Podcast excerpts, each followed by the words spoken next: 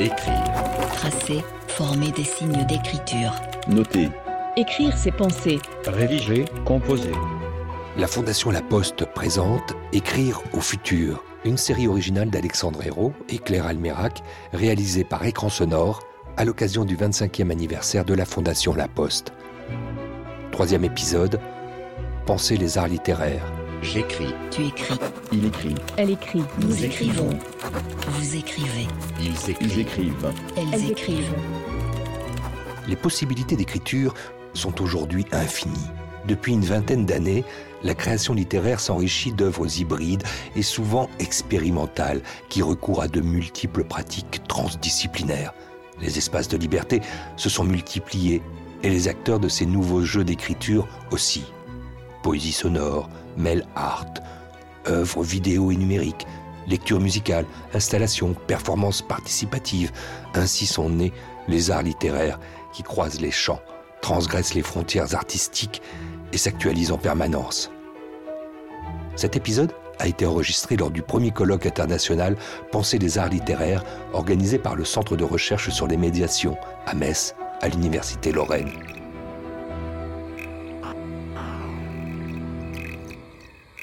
Bonne nouvelle pour la littérature, il existe, Carole Bisenius-Pénin, des nouvelles formes d'écriture et même un nouveau label depuis quelques années, les arts littéraires.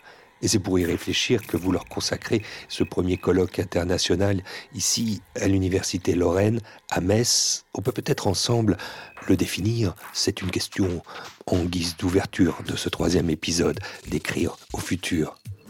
Alors c'est un label euh, récent, émergent pourrait-on dire en effet, qui vient avant tout du Québec et qui a l'originalité d'avoir euh, non pas été créé par des scientifiques, c'est pour ça que ces deux journées ont servi un petit peu à le conceptualiser, à le définir, mais qui vient avant tout du champ de la culture et des diffuseurs, c'est-à-dire des auteurs de la scène contemporaine québécoise et des diffuseurs, des programmateurs, qui justement ont essayé de voir comment la littérature, en quelque sorte, s'échappait du livre pour euh, happer, je dirais, d'autres formes artistiques, que ce soit la musique, la danse, euh, le numérique. Il y a aussi euh, des choses qui naissent, des nouveaux noms. Il y en a un qui est une forme de, néologisme qui vient de naître, qui s'appelle l'écran vin. Je suis un écran vin. En effet. Donc ça, c'est un collègue, euh, Gilles Bonnet, qui est un collègue de l'Université de Lyon, qui a mis en place ce néologisme.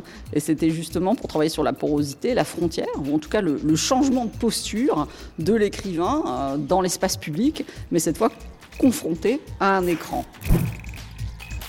La littérature, elle se saisit d'autres formes artistiques existantes. C'est ça l'extrême contemporain. On l'a dit, l'exposition, l'installation, euh, la performance, les outils numériques. Donc on est vraiment au pluriel.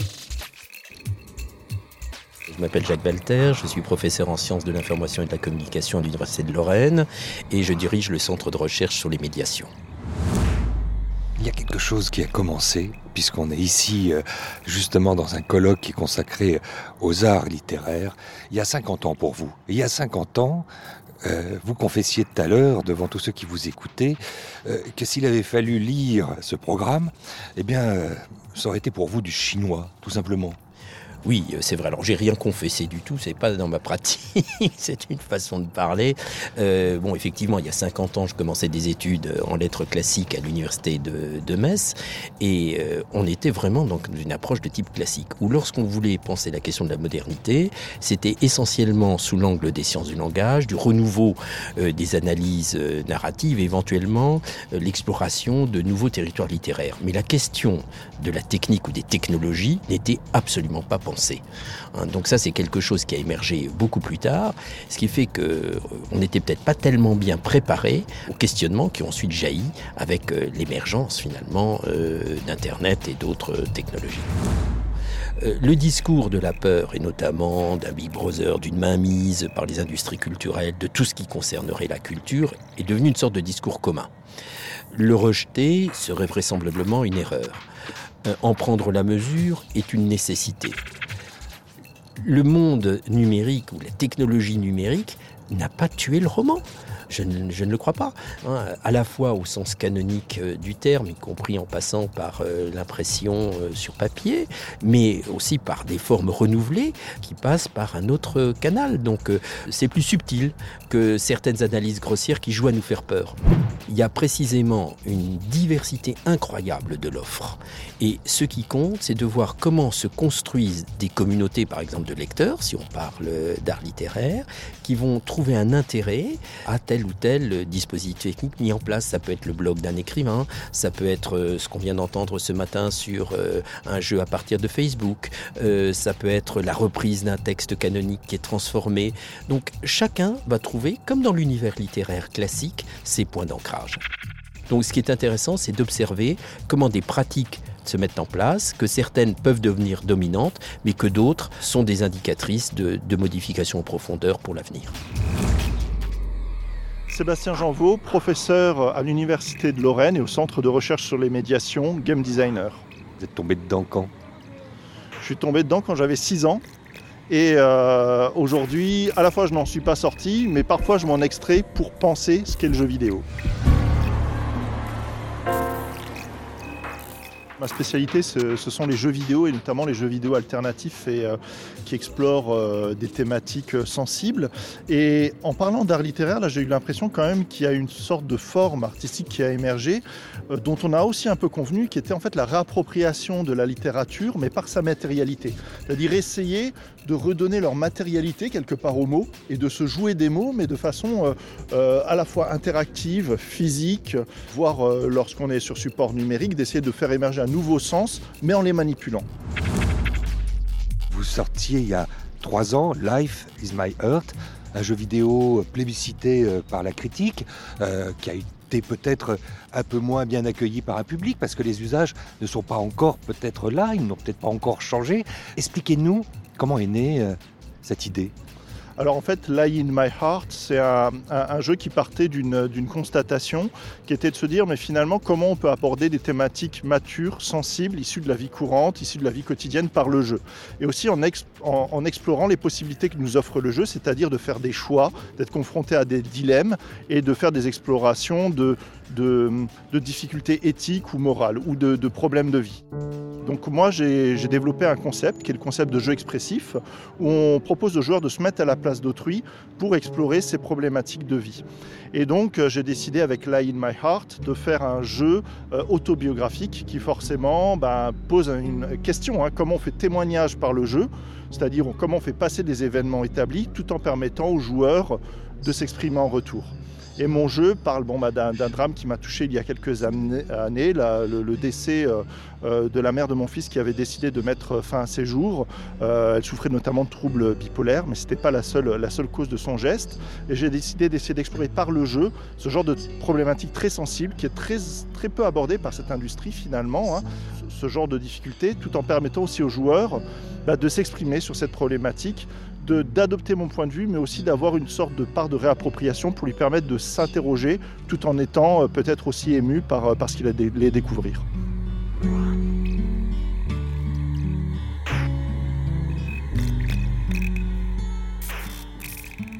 Emmanuel Vasselin, Oui, j'ai- pris mes fonctions euh, au ministère il y a, il y a quelques temps, premier- le 1er juillet dernier ex- exactement. Je travaille pour la, la direction du numérique pour l'éducation. Euh, C'est un, une mission euh, qui s'avère passionnante. Aujourd'hui, les, machines peuvent nous aider à écrire. Elles ne doivent pas se substituer, bien sûr, mais je pense que c'est euh, très intéressant de voir ce qui se joue dans ce qu'on appelle les bots littéraires. Je vais vous citer deux exemples. Il y a un, premier exemple, c'est un bot qui a commencé à écrire l'année dernière, tout seul, comme un grand, sur Twitter, encore une fois, qui s'appelle Les champs vraiment magnétiques. Et c'est ce- c'est le début des champs magnétiques euh, d'André Breton et de, de Philippe Soupeau, le début du texte, qui est modifié par un bot deux fois par jour. Le bot va puiser dans des corpus de verbes, de, de noms communs, d'adjectifs, et euh, avec un jeu de permutation, au hasard, remplace certains mots euh, de l'énoncé. C'est très intéressant. Pourquoi? Bah, Je trouve parce que ce n'est pas de l'écriture automatique, comme l'entendaient les suralistes, c'est de l'écriture automatisée. Donc euh, je, trouvais que c'était un bel hommage 100 ans après. Et les, champs magnétiques ont été écrits en, 1919. Et donc en 2019, de, euh, de, retrouver ce texte qui est légèrement modifié, qui est déplacé un petit peu. Ça nous emmène loin, ces bottes. D'ailleurs, bot, c'est un anagramme? Bot, tout simplement, c'est simplement une réduction et une contraction de, robot. Et puis le deuxième exemple que je donnerais, euh, c'est un, bot qui a été créé par euh, deux enseignants, je crois. En tout cas, l'un est, enseignant et professeur de lettres, il s'appelle Grégory Devin, et qui a eu cette idée euh, géniale et, très simple, mais comme, souvent les idées simples sont géniales, mais, et on se demande pourquoi on n'y avait pas pensé avant. Il a repris avec son compère Benjamin Tilly, il a repris En attendant Godot de Beckett. Et en fait, le bot, ce sont deux bots qui viennent piocher dans le corpus des tweets qui sont produits par l'autre bot.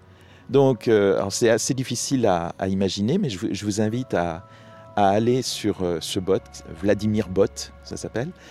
Et euh, donc, un bot pose une question au deuxième bot, le deuxième bot répond à la question avec tout un jeu de syntaxe et de réponses, questions, de miroirs, etc.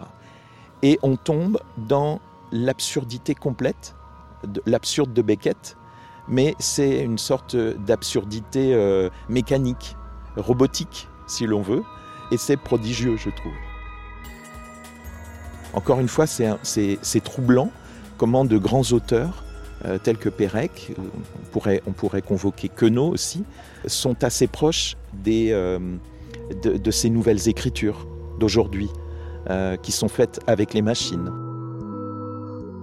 Euh, je suis tombé sur la notion de contrainte, tout simplement. Georges Perec, ORTF, 1969. J'ai décidé de me priver de la lettre la plus importante en français, qui est la lettre E je pense qu'il y, y, a vraiment un rapport vraiment étroit entre cette littérature à contrainte, énumérative et euh, participative, collaborative et, et, Twitter. Et je me souviens que à l'époque de ce jour sans E, c'était le hashtag qui avait été choisi euh, ce 13 mars 2018.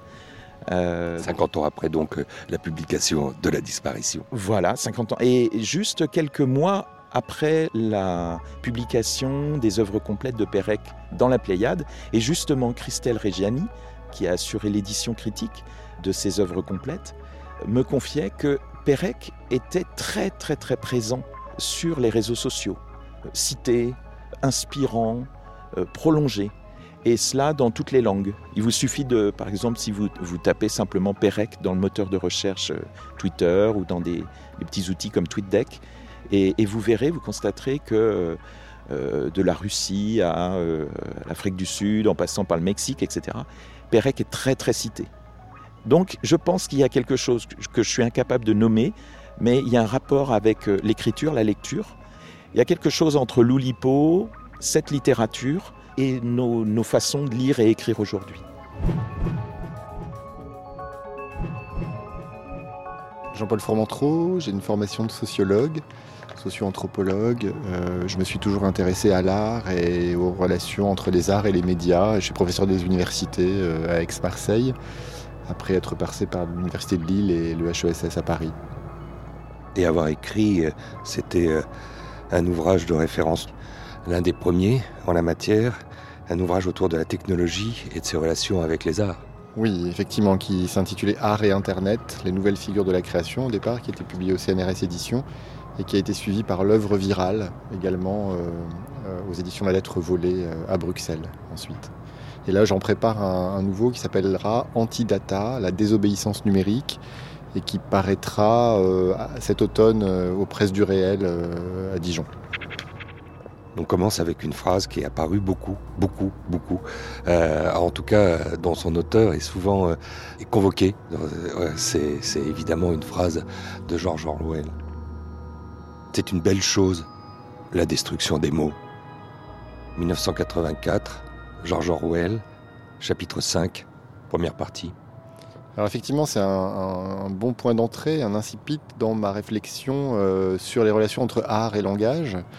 Euh, et c'est ce que j'ai voulu présenter euh, ici, euh, dans ce colloque, en m'intéressant à des artistes qui empruntent leur logique à celle déviante des hackers et qui s'intéressent à cette zone enfouie, cachée du langage, qui est celle du code ou de la programmation.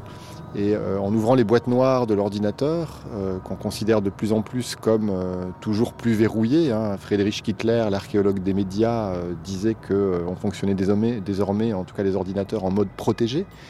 Les usagers n'étant que des personnes qui appliquent les fonctionnalités premières des outils numériques, les artistes ont à cœur d'aller voir ce qui se cache derrière ces usages prescrits et formatés par les machines. Jean-Paul Fourmentreau, est-ce que le code source peut être qualifié d'acte d'écriture?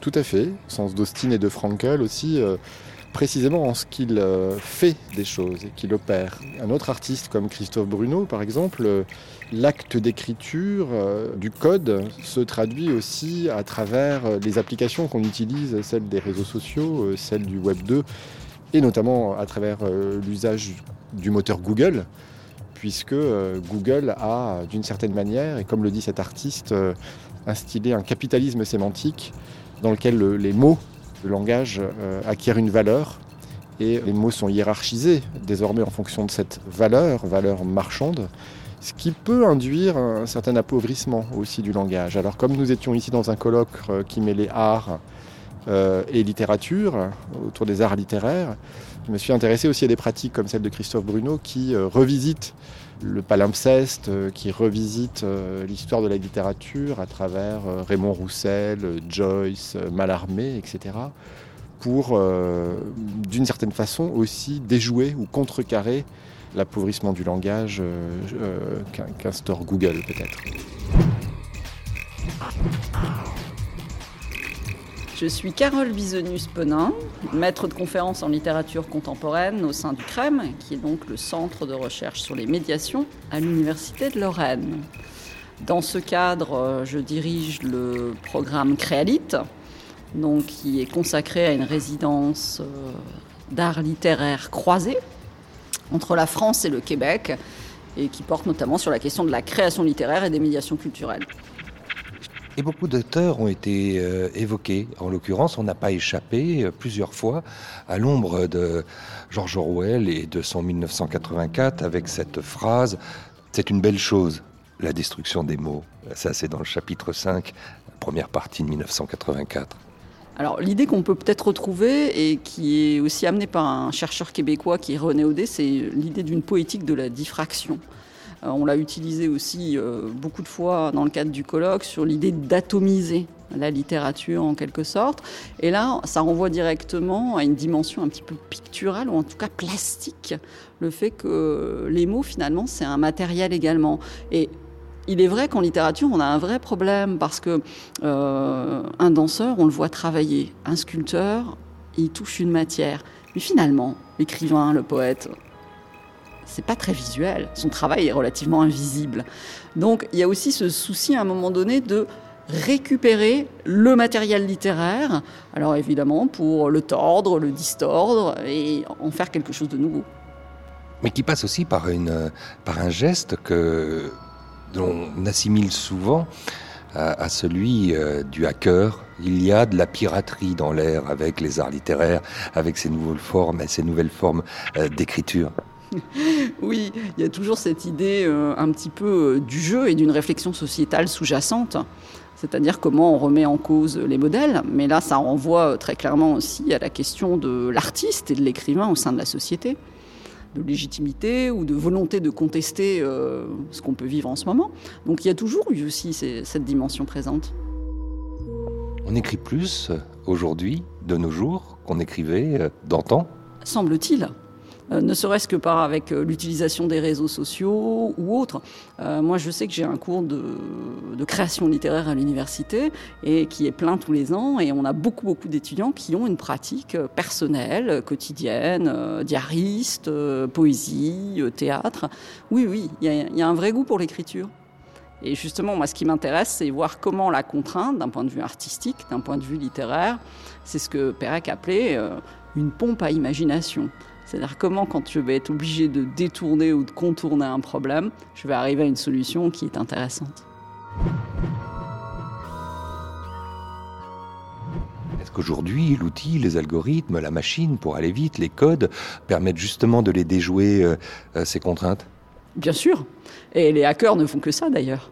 C'est en permanence un jeu avec les codes et la machine. Comme aux échecs d'ailleurs. hein. On a vu qu'au final, euh, dernièrement, euh, on pensait que la machine avait gagné, mais c'était pas aussi vrai que cela. Entre le crayon et le pixel, il n'y a pas forcément de position euh, irréconciliable? Non. On l'a vu, c'est une question plutôt de, de frontières, de porosité et d'acceptation des pratiques. Et l'idée phare, c'est celle d'hybridation.